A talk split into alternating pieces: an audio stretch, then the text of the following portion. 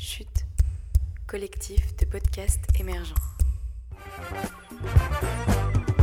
Salut, c'est Jonas, un des membres du projet La Caravane Sonore, un podcast qui retrace le voyage de quatre musiciens qui s'apprêtent à traverser l'Europe à vélo, accompagnés de leurs instruments, pour jouer et rencontrer des personnes et lieux inspirants tout le long de leur périple.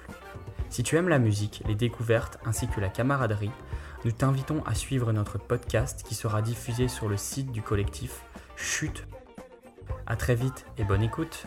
Signé Karl, Léo, Antoine, Jonas.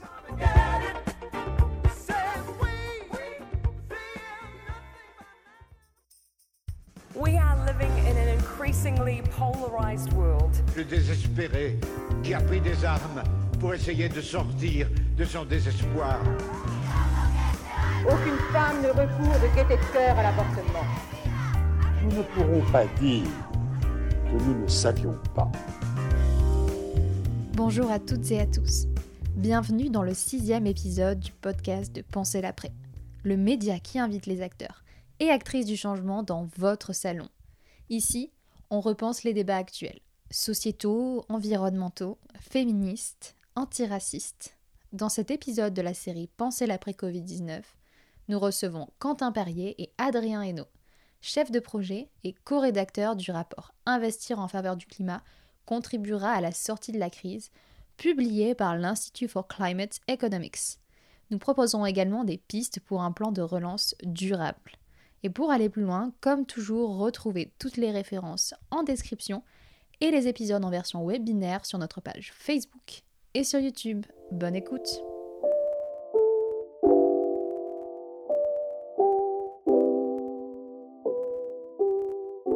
Bonsoir à toutes et à tous. Bonsoir Monsieur Perrier et Monsieur Hénon.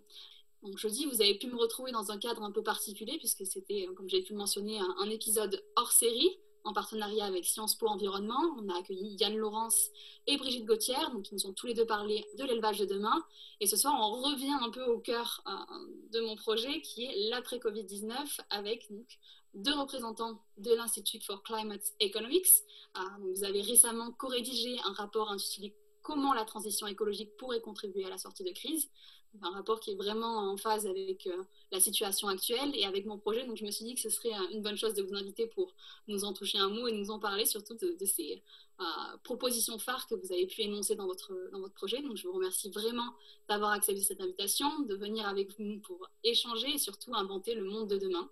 Quentin Perrier, je suis chercheur à l'Institut de l'économie pour le climat avec mon collègue Adrien. On est chercheur sur tout ce qui est politique climatique et notamment au sens d'atténuation, réduction des émissions de gaz à effet de serre. Au sein de l'Institut pour le climat, on réfléchit à quelle politique on pourrait mettre en œuvre pour accélérer la transition de longue date. Euh, et notamment, on a publié une note récemment qui s'inscrit dans le cadre post-Covid, comment préparer le monde de demain, puisqu'il s'agit de réfléchir comment on pourrait investir en faveur du climat pour sortir de la crise. Alors, on ne dit pas que le climat suffira, mais ça pourrait être un volet du plan de relance, si plan de relance il y a.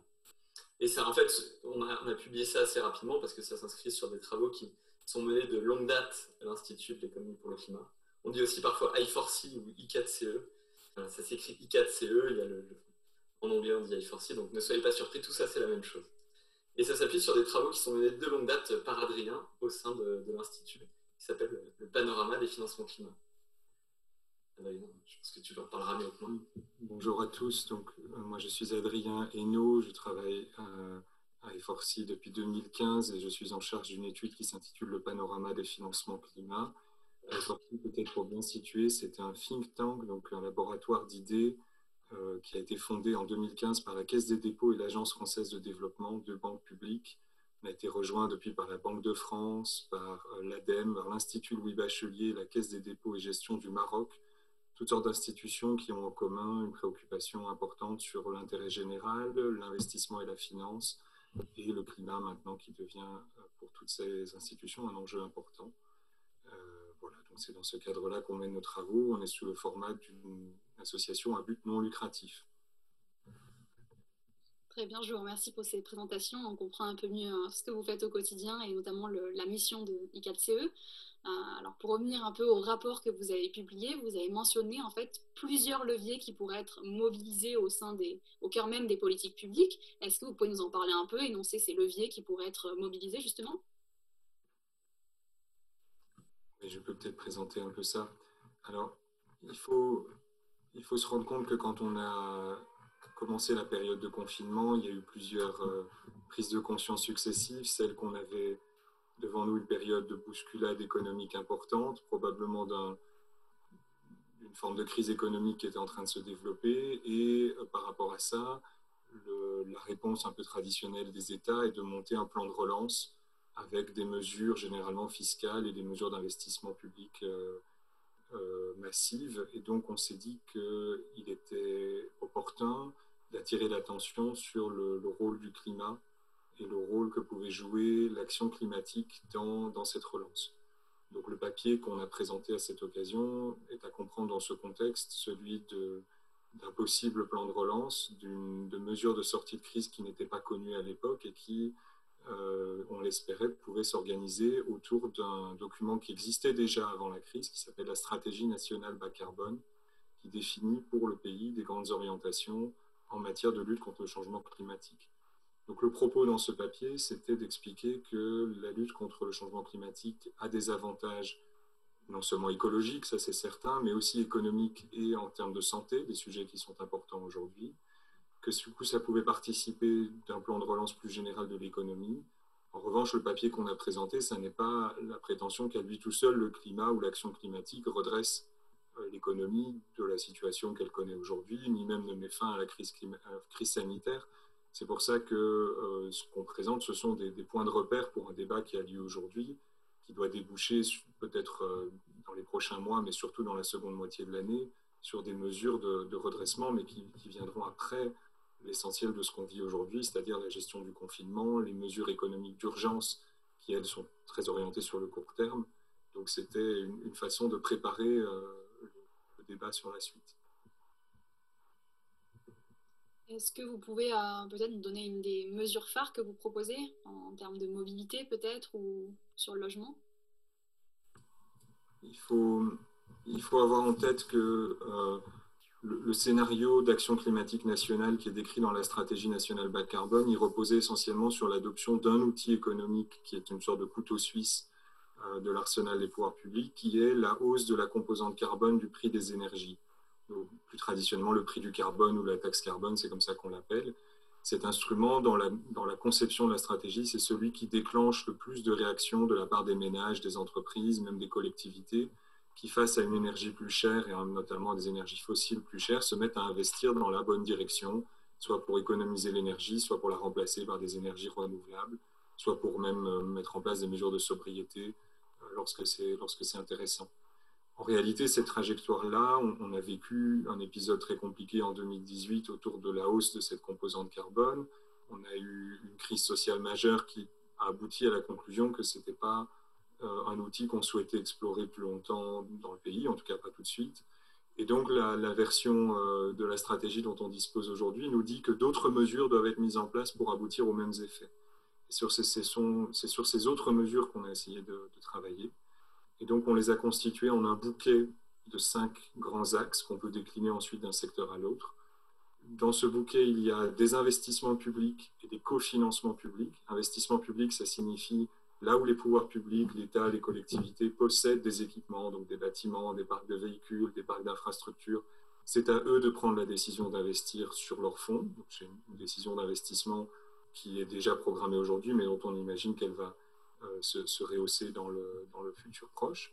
Des cofinancements publics, c'est ce qu'on entend le plus souvent par les subventions, les prêts aidés que les pouvoirs publics peuvent faire pour inciter euh, les entreprises et les ménages à agir. Donc c'est plus traditionnellement ce qu'on a sous forme de crédit d'impôt dans le domaine du logement ou euh, dans le domaine des entreprises. Ça peut être des, des, certificats qui sont accordés aux entreprises qui ont fait des travaux qu'elles peuvent ensuite revendre à des obligés comme les fournisseurs d'énergie. Donc ça, ensemble, c'est l'impulsion d'argent public. Derrière, le troisième élément du bouquet des cinq, c'est des obligations de travaux et de mise en œuvre. Parce qu'on se rend bien compte qu'aujourd'hui, les incitations ne suffisent généralement pas. et que pour beaucoup de secteurs, les, les, bascules vers des, des, opérations massives ne s'organisent que si il y a une notion que ce sont de toute façon des travaux obligatoires, que ça devient la norme et non plus simplement une option. Et donc la norme dans la décennie qui va venir, ce sera la rénovation de tous les logements, avec, à commencer par ceux qui sont transférés au moment des mutations, avec euh, éligibilité aux subventions, c'est pour ça que les, mécanismes fonctionnent ensemble. Et c'est aussi des obligations, par exemple, de déploiement des itinéraires cyclables en centre-ville. On voit aujourd'hui quelques grandes villes qui sont volontaires pour le faire, mais à terme, on imagine que ça va devenir la norme. Enfin, deux outils, mais qui sont volontairement placés un peu en queue de peloton. Celui, l'outil numéro 4 dans les différents secteurs, ce sont des outils financiers, essentiellement des capacités d'emprunt, euh, parce qu'on estime qu'aujourd'hui, ce n'est pas tellement ce côté-là qu'il y a de grandes choses à faire. On est dans une situation où la plupart des projets trouvent des projets bien conçus, des projets économiquement rentables trouvent leur argent. Et donc, euh, à part euh, allonger encore un petit peu les durées de prêt pour permettre à certains acteurs et certains projets de démarrer sans trésorerie, on voit mal comment proposer de ce côté-là des choses tout à fait radicales. Le dernier, qui lui est, listé là plus parce que c'est un outil qui a presque rien à voir avec le financement, mais qui est absolument essentiel, c'est l'accompagnement technique et le conseil la plupart des projets de transition énergétique, que ce soit les rénovations, la construction d'installations d'énergie renouvelable, le déploiement des infrastructures cyclables en ville, ont en commun de ne pas être des projets faciles à entreprendre d'un point de vue technique. Il faut bien s'y retrouver dans les options, dans les propositions et dans leur analyse d'impact. Ce sont souvent des projets assez compliqués. Et donc, délivrer des soutiens à la, conception technique, que ce soit du conseil aux ménages pour constituer leur projet de rénovation, que ce soit aux collectivités, leur donner un aperçu des consommations d'énergie de leur parc de bâtiments, leur permettre de compter sur les experts de l'ADEME pour les orienter là-dessus. Ça nous paraît absolument essentiel et donc on propose que ce soit, euh, euh, on va dire, attaché systématiquement aux outils financiers y ait une partie du financement public, une partie assez marginale mais assez cruciale aussi, qui soit dédiée au financement de cet accompagnement-là, c'est-à-dire payer les experts, payer les études qui permettent de concevoir des projets qui tiennent la route. Alors, vous avez mentionné à plusieurs reprises la stratégie nationale bas carbone. Euh, mais le petit problème qui a été avancé par beaucoup d'experts aujourd'hui, c'est qu'elle a été pensée dans une situation en croissance où on avait une économie qui se portait bien, où on pouvait se permettre de faire des investissements. Est-ce qu'aujourd'hui, elle doit être repensée, réaménagée, ou est-ce qu'elle va être tout simplement mise en stand-by en quelque sorte? Alors c'est sûr qu'elle a été pensée dans le monde d'avant, et là on pense au monde d'après. Hmm. Alors, pour, euh, juste pour compléter ce que disait Adrien juste avant, euh, nous on a dans, cette, ce, plan de relance euh, version 1, on identifiait trois grands secteurs dans lesquels il faudrait mettre en œuvre une transition. C'est la rénovation des bâtiments, qu'ils soient privés ou tertiaires, les transports, donc là, transport en commun, transport ferroviaire, cyclable ou véhicule bas carbone, et l'énergie pour donner un peu voilà, les, trois, trois, grands axes de cette V1. Alors là, euh, tout ça est basé sur la SNBC, la stratégie nationale bas carbone, qui donne un cap. Elle donne vraiment un cap à long terme. Elle a été construite, euh, elle a mis beaucoup de temps à être construite, avec beaucoup de concertation avec les acteurs, avec beaucoup de modélisation aussi pour comprendre toutes les contraintes, pour réussir à faire tenir tout ça ensemble, parce que, disait la neutralité carbone, c'est loin d'être aisé. Et donc nous, on pense au contraire que cette stratégie nationale bas carbone, ça reste la boussole à tenir. Alors après, je comprends bien la question qui est oui, mais aujourd'hui on a peut-être moins d'argent, on a des contraintes aussi sur la taxe carbone, on a beaucoup de nouvelles contraintes. Et, finalement, la stratégie nationale bas carbone n'est pas si précise que ça sur les outils pour atteindre cet objectif. Les outils vont plutôt être déclinés euh, soit dans la programmation pluriannuelle de l'énergie, soit dans des lois, dans des programmes spécifiques. Donc la stratégie reste valide à mon sens, elle reste le cap. Après les outils, il va falloir faire preuve de créativité, effectivement. La taxe carbone semble gelée à court et moyen terme, très clairement, mais il y a d'autres outils qui existent. moi, je, parle beaucoup du bonus-malus en ce moment, que ce soit pour les véhicules ou pour même d'autres outils. Et tout ce qui va être soutien euh, financier, euh, bah, tout ce qui va être formation. Donc, il y a plein d'autres choses sur lesquelles agir, euh, mais la stratégie reste le cas. Adrien, je suis sûr que tu as envie de compléter là-dessus, toi qui es un expert de cette SNDC.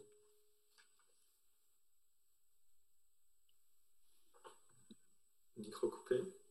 Merci. Peut-être un point important pour bien entrevoir comment cette stratégie fonctionne aujourd'hui. Elle est construite autour d'une hypothèse initiale, complètement nominale, d'un PIB qui augmente de 1,5% par an. C'est ça la conception croissance de cette stratégie. Mais il y a déjà quelque chose de paradoxal, c'est que dans le scénario qui est pris en compte par cette stratégie, sur lequel il est construit, euh, elle est construite, la demande pour les services énergétiques, c'est-à-dire les mètres carrés de logement à chauffer, le nombre de kilomètres parcourus par les, véhicules, la consommation d'électricité au global, tout ça avait, a tendance à plafonner même dans le scénario de, euh, sans mesures supplémentaires. Pourquoi finalement est-ce qu'il y a ce découplage? Parce que soit les concepteurs des silos techniques de la stratégie de chaque secteur euh, ne, croyez pas vraiment que le PIB allait, vraiment, allait, croître de 1,5% par an, parce que même au moment où on rédigeait cette stratégie, ça paraissait déjà une hypothèse assez forte. Ou alors qu'on suivait qu'il y avait déjà un certain nombre de mécanismes en place dans le pays qui euh, limitaient la façon dont cette croissance se traduit en besoins énergétiques. Donc quelque part, les concepteurs de la stratégie avaient très fortement en tête l'idée que le découplage entre le PIB et le, et la, et la consommation d'énergie ou, les, émissions de CO2 était quelque chose de réel dans le pays. ça, c'est quelque chose d'assez contesté au global. Il y a des gens qui ne sont pas du tout d'accord sur la notion qu'il peut y avoir ce découplage et d'autres qui considèrent qu'il va se produire. C'était déjà un petit peu à la base de la stratégie. Aujourd'hui, en période de crise, il y, a, des nouveaux phénomènes qui se produisent autour de ça. D'une part, il y a une, baisse de la demande liée à la, à la partie vraiment crise économique, qui entraîne généralement à la baisse les émissions de gaz à effet de serre.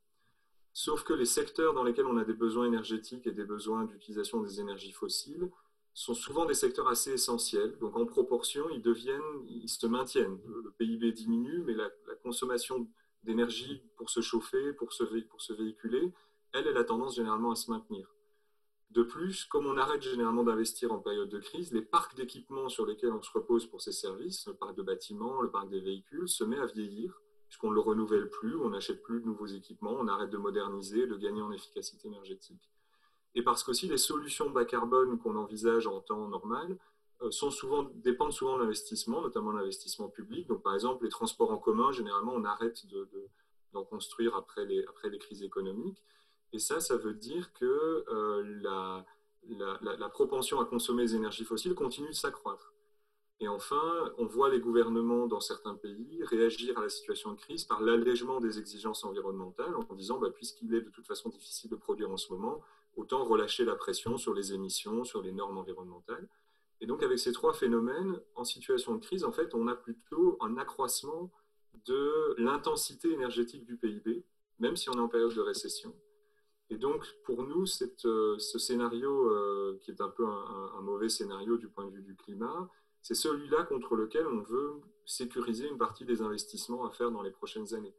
Donc, on essaye de se placer en réaction par rapport à une, tendance qui va être plutôt de se replier sur un parc d'équipements acquis, qui va le laisser vieillir, dont les émissions vont devenir euh, lourdes et problématiques, et ne pas attendre le, retour du beau temps pour s'occuper de, de la modernisation de ces équipements-là.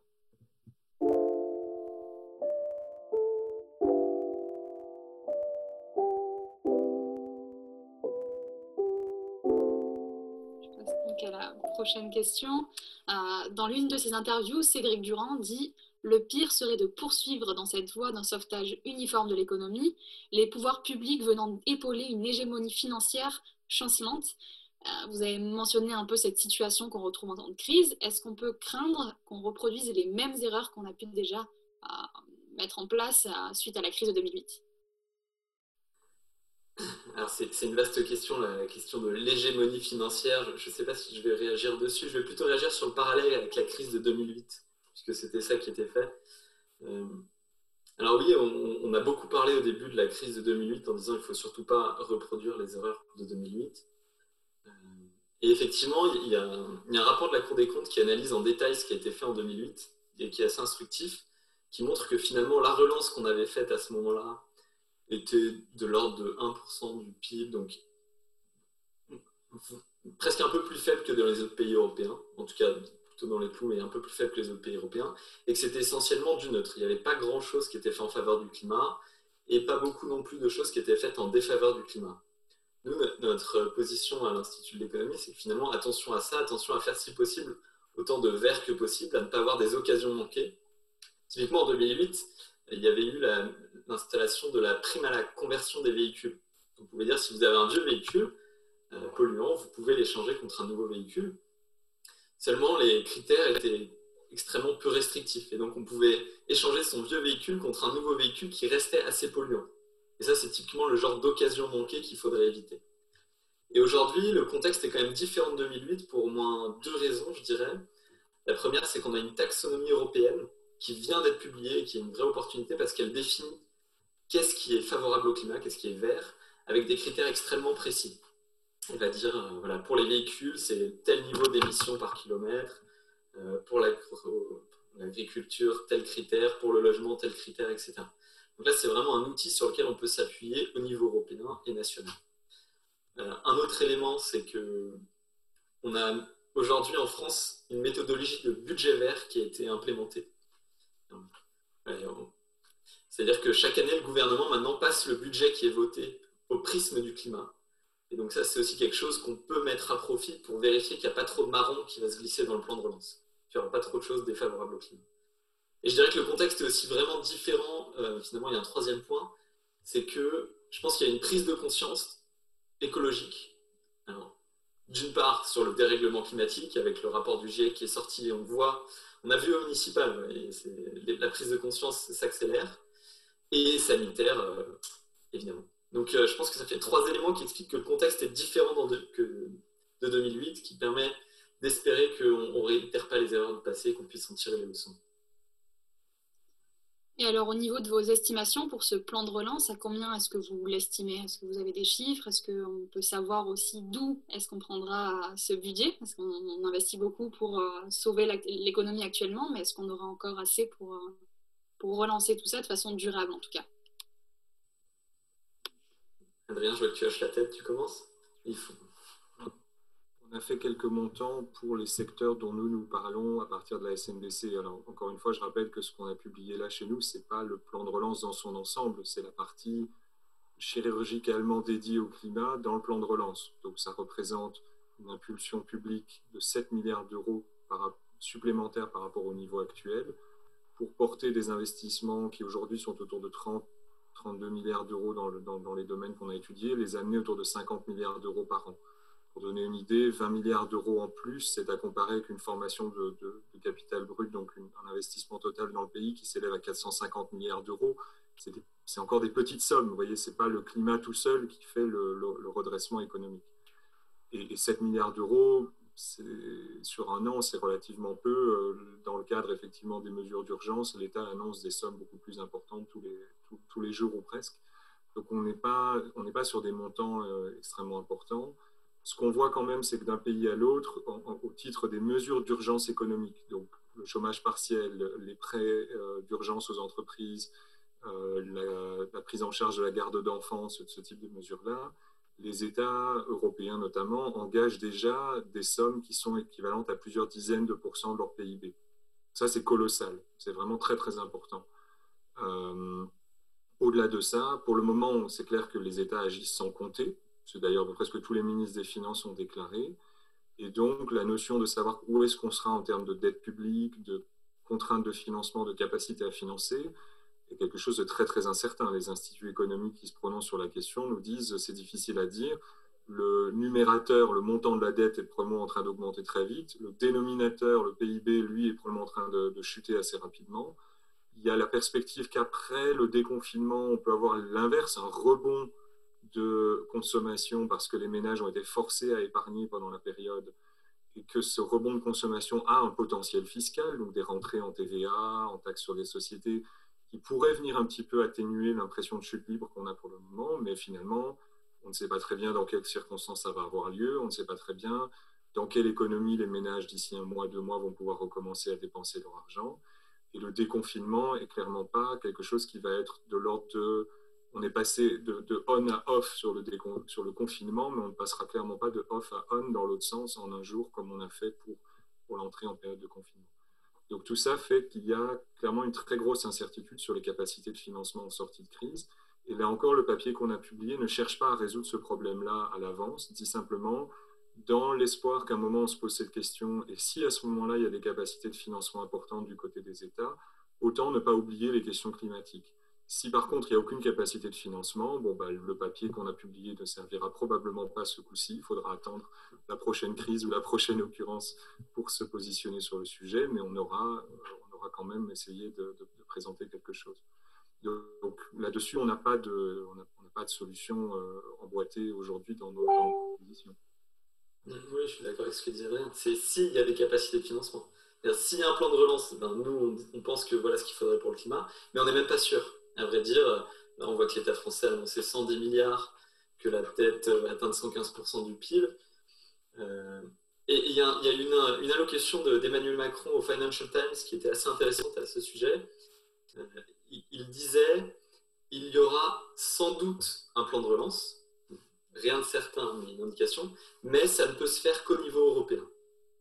Donc voilà, c'est quelque chose d'assez fort, c'est que si c'est... Alors qu'est-ce que ça veut dire au niveau européen euh, C'est encore pas complètement clair, mais euh, ça veut dire que ce ne sera pas l'État français tout seul sur ses données propres, à minima sans un soutien de la BCE.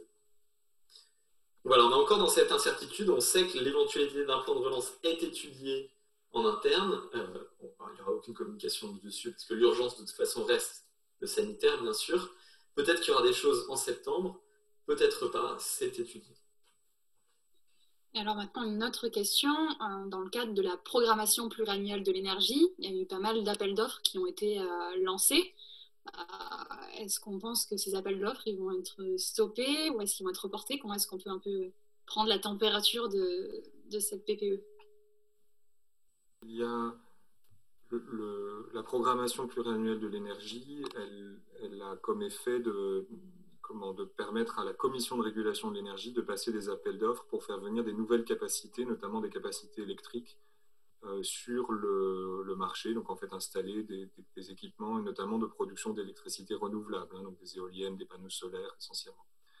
Euh, ce calendrier, il est conçu pour permettre à la France d'atteindre ses objectifs nationaux qui sont aussi partagés au niveau européen. Donc, par exemple, le paquet euh, énergie-climat de 3 fois 20 en 2020 permettait de définir quelle était la, la, trajectoire jusqu'à cette année. Et pour les 10 ans à venir, on a un engagement d'ici 2030 d'atteindre des niveaux de consommation d'énergie renouvelable plus importants. Tout ça est articulé ensemble dans la programmation des pouvoirs publics.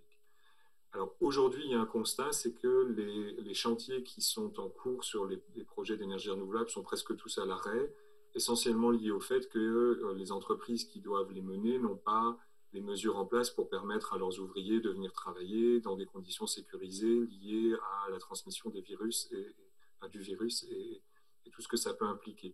Donc ça, c'est une situation de très court terme, de blocage des chantiers, qui fait que la Creux a annoncé qu'elle suspendait certains appels d'offres, enfin que les nouveaux appels d'offres seraient programmés un peu plus tard, et que ceux pour lesquels il y avait des candidats éligibles en cours allaient être prolongés de façon à pouvoir soit clôturer les périodes de réponse aux appels d'offres dans de bonnes conditions, soit s'il y a des entreprises qui sont éligibles à des, contrats attribués, mais qui ont des, exigences de, finir les chantiers avant une certaine date, ils ont droit à trois mois, à six mois de plus pour finir les chantiers.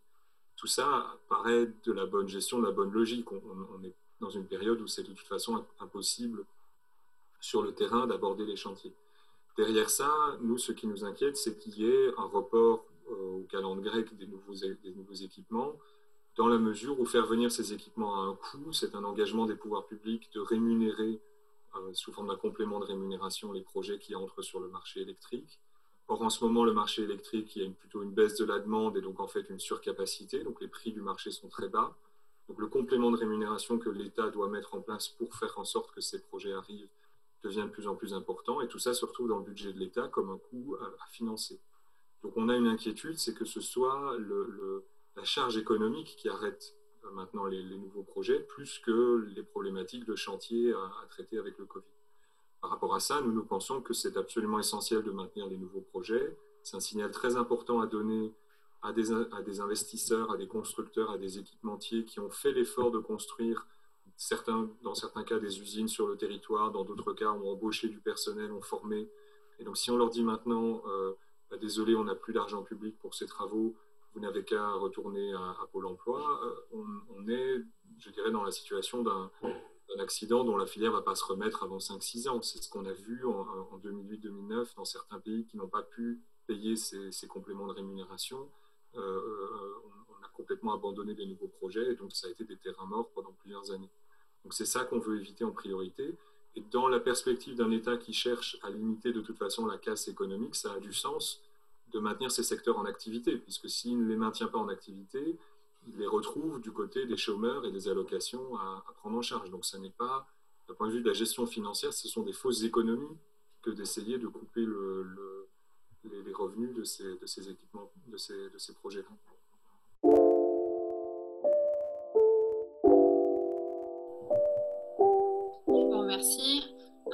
Maintenant, si on passe un peu plus au niveau européen, est-ce que vous pensez qu'une alliance euh, en termes notamment de climat et d'environnement à la sortie de, cette crise, est-ce que vous pensez que c'est plutôt euh, utopique ou est-ce que ça peut devenir une réalité? On, l'a vu sur la question des financements, la réponse, elle peut être, euh, elle, sera probablement européenne, sans doute européenne, si je reprends les mots du président. Donc la, question des financements, c'est déjà une, une, première étape importante. Après, il peut y aussi y avoir des projets européens on parle beaucoup d'un Airbus de l'énergie. Alors l'énergie c'est large, mais il peut y avoir un, Airbus, donc l'idée de recréer cette entreprise européenne qui a si bien fonctionné. Hein. Donc on parle d'Airbus, des batteries, ça c'est quelque chose sur lequel on pourrait avoir un savoir-faire européen. Pourquoi pas aussi au niveau des réseaux? Il y a des réflexions en cours sur est-ce qu'on peut avoir des réseaux plus européens, notamment pour les énergies renouvelables, puisque la variabilité d'un pays peut aller sur euh, peut impacter les pays voisins. Donc est-ce que en termes de réseau électrique, ça peut vouloir dire des choses au niveau européen, il peut, mais aussi pour les, réseaux gaziers éventuellement. Donc, de façon ciblée, mon sentiment est qu'il peut y avoir des réponses européennes, mais pas pour tout. Euh, bien sûr, il y, a, des choses qui sont beaucoup plus locales. La rénovation des bâtiments, c'est quelque chose de, plus local. Euh, donc voilà, il faut distinguer, je pense que sur, sur, certains volets, sur la voiture, notamment et sur les batteries, il peut vraiment y avoir des choses à faire. Et sur les financements, bien sûr. Peut-être une, autre manière de voir cette question-là, c'est de se demander s'il doit y avoir une alliance européenne sur ce sujet, euh, de quelle nature est-ce qu'elle peut être et à quel niveau Et clairement, il y a probablement, enfin, il y a quelque chose qui peut se jouer à trois niveaux, au niveau des États, au niveau des, euh, des, grands partis politiques et des grandes familles politiques, et puis au niveau de la compréhension qu'en ont les citoyens au quotidien dans leur, dans leur lecture de ce qui se passe en Europe. Euh, au niveau des États, c'est assez difficile parce que aujourd'hui, les prises de position entre États sont très clivées par euh, la notion de savoir comment va être financée la, poursuite de, de, l'activité économique après la crise, que ce soit dans le cadre de plans de sauvetage ou même simplement dans le cadre de, la continuité des activités des, pouvoirs publics. On sent bien que cette crise a quelque chose de, que c'est à la fois un peu la crise de trop et qu'en même temps, on on, ne, voit pas comment les États arrivent à se mettre d'accord aujourd'hui. On a des scènes de Conseil européen qui dégénèrent sur des questions de soutien aux pays qui sont en très, très forte difficulté. Au niveau des familles politiques, il y a quelque chose un petit peu différent. Les, partis européens qui portent ces sujets-là, notamment les alliances autour des, partis verts, ont clairement progressé ces dernières années. Et il y a le sentiment, y compris de, la part d'une partie de, la droite européenne orientée sur les milieux économiques, que euh, les, enjeux de climat, c'est finalement un des derniers domaines dans lesquels l'Europe peut avoir un avantage compétitif majeur dans ce qui apparaît chez eux comme une grande priorité ou d'ouverture à l'international. Donc s'il y a une alliance, elle doit forcément à un moment s'appuyer sur cette notion-là, et puis passer par tous les, cadres du spectre politique, jusque dans des milieux où, la notion de, de, la priorité à ce, à ce type d'investissement et d'action est beaucoup plus partagée déjà aujourd'hui. Donc il y, a, cette notion assez importante euh, du côté des États. Du côté des citoyens, c'est encore différent. Il faut voir comment s'expriment un petit peu les, envies euh, des citoyens à la sortie de la crise. Mais s'il doit y avoir quelque chose dans cette alliance pour le climat au niveau européen, il y aura nécessairement quelque chose autour de la résilience, du fait que la lutte contre le changement climatique participe du renforcement contre les grandes crises auxquelles on fait face, et quelque part par rapport à la, à la sidération qu'on a aujourd'hui de voir les systèmes de santé dépassés, les solidarités sur lesquelles on est habitué à compter s'effondrer. Et ça, euh, comment est-ce que l'action climat peut répondre à cette demande-là? C'est vraiment tout l'enjeu pour que l'alliance se fasse aussi au niveau des citoyens. Donc il faut essayer de repérer quels seraient les termes de cette alliance. Aujourd'hui, on voit des gens prendre des positions autour de ça de façon encore un petit peu désorganisée, mais il peut très bien émerger des morceaux de consensus ou des pans de consensus qui porteraient ces sujets-là dans les, agendas européens. Et, et, finalement, la question était posée sur le versant optimiste. Est-ce qu'on peut avoir une alliance européenne pour le climat? J'ai envie de dire aussi attention au côté volet pessimiste ou est-ce qu'on risque pas un recul européen sur le climat? Parce qu'on voit aussi qu'il y a beaucoup de travaux euh, de, certains industriels pour dire euh, est-ce qu'on ne pourrait pas rendre certaines régulations environnementales un peu moins contraignantes vu le contexte? Euh, voilà, notamment dans l'automobile, dans l'aérien et dans d'autres secteurs. Et là, il y a déjà une tension. Donc déjà, de, ne pas reculer, de ne pas reculer, ce serait déjà une forme de victoire. Après, si en plus on peut avoir une alliance européenne qui va plus loin, c'est parfait. Pour donner un peu le, contexte aux, participants, au niveau européen, on a, eu ces réunions entre les, les 27 ou 26, euh, voilà, où les représentants, en tout cas les finances de chaque pays, se sont réunis, ont essayé de trouver une solution euh, de relance économique en quelque sorte. Et il y a eu des divisions euh, assez, euh, assez profondes entre notamment des pays comme les Pays-Bas, l'Allemagne, qui refusent en quelque sorte d'aider sans condition les autres pays, comme ça a pu être le cas hein, lors de la crise de 2008, et qui se sont posés un peu en garant de la santé économique de l'Europe, alors qu'on a d'un autre côté la France plutôt qui euh, propose des solutions voilà, de mutualisation de la dette, voilà, ce genre de solutions, les, obligations Corona également. Et puis on a également, comme vous l'avez mentionné, euh, ces industriels qui essayent de s'immiscer un peu dans le débat et dire bon, bah, on, on va sortir de cette situation très mal, euh, vous essayez encore de nous faire retomber la faute sur nous, euh, vous allez nous remettre des réglementations environnementales. Nous, si vous voulez qu'on sauvegarde des emplois, il va falloir se calmer, il va falloir nous aider et attendre un peu, de donner du temps. Donc voilà, il y a un peu ces, deux forces qui sont euh, dans le jeu actuellement et, ça pose beaucoup de problèmes sur le climat et sur l'environnement. Exactement, et pour prendre un exemple très concret, dans, dans, le secteur automobile, il y a une norme européenne qui est passée qui dit que la moyenne des ventes des véhicules doit être inférieure ou égale à 95 grammes de CO2 par kilomètre. Alors, ce chiffre vous dit peut-être rien dans l'absolu, mais euh, par exemple, en moyenne, en France, l'année dernière, il était de 110 grammes de CO2 par kilomètre. Donc quand même significativement au-dessus de l'objectif pour cette année. Et les constructeurs qui ne respectent pas cet objectif payent une amende. Donc certains constructeurs ont fait des efforts et ont aujourd'hui euh, des voitures électriques ou hybrides qui, se vendent. Et puis d'autres constructeurs euh, ont, pris du retard, disons, et aujourd'hui agitent le spectre de l'amende en disant attendez, on ne peut pas payer l'amende déjà qu'on a la crise qui nous étrangle. Et donc il y a tout ce jeu euh, où est le pouvoir? Est-ce que le, le, chantage à l'emploi va être très fort ou est-ce qu'au contraire l'État est en position de force et peut, aussi mettre en valeur le fait que ceux qui ont fait des efforts dans le passé vont être récompensés aujourd'hui? C'est pas évident. Ça va être un vrai débat et, on voit qu'il y a un, une vraie poussée. De même dans le secteur aérien, qui aujourd'hui, vous l'avez vu, euh, voilà, moins de 5% des vols, je crois, donc c'est vraiment une catastrophe pour le secteur aérien. Mais il y a quand même des, des formes d'aide pour les salariés et donc pour les entreprises avec le chômage partiel, mais quand même, c'est extrêmement dur. Et donc le secteur aérien dit est-ce qu'on ne pourrait pas faire sauter certaines formes de taxes ou de régulation euh, Et c'est là où on voit qu'il y, y, a vraiment une tension, il faut faire attention entre les mesures de court terme, de sauvegarde, et les mesures à plus long terme, là si on fait sauter des régulations environnementales pour des années à venir, là ça pose une vraie question sur, euh, non seulement cette année, mais le long terme, et donc la trajectoire, et la SNBC, la neutralité carbone entreprises qui prennent en quelque sorte cette justification euh, du moment de la crise pour euh, se dépatouiller de toutes ces mesures environnementales qu'on a essayé de leur imposer depuis des années et voilà, qui se placent un peu en opportuniste euh, de cette situation. Voilà, alors je ne dis pas qu'il ne faut pas les aider, hein, c'était pas mon propos, dans le sens oui. où euh, aider aujourd'hui les salariés d'Air France, je pense qu'il n'y a aucun débat là-dessus. Mais, mais c'est ne, ne, pas reculer en mettant en place des mesures de long terme qui soient contre-productives. C'est bien faire attention à, l'aspect long terme des mesures qu'on met en place.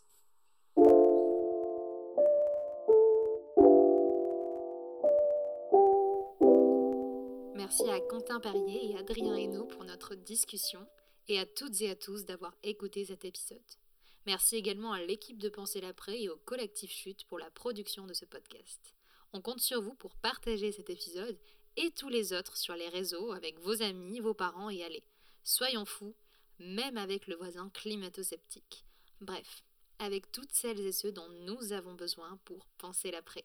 À bientôt!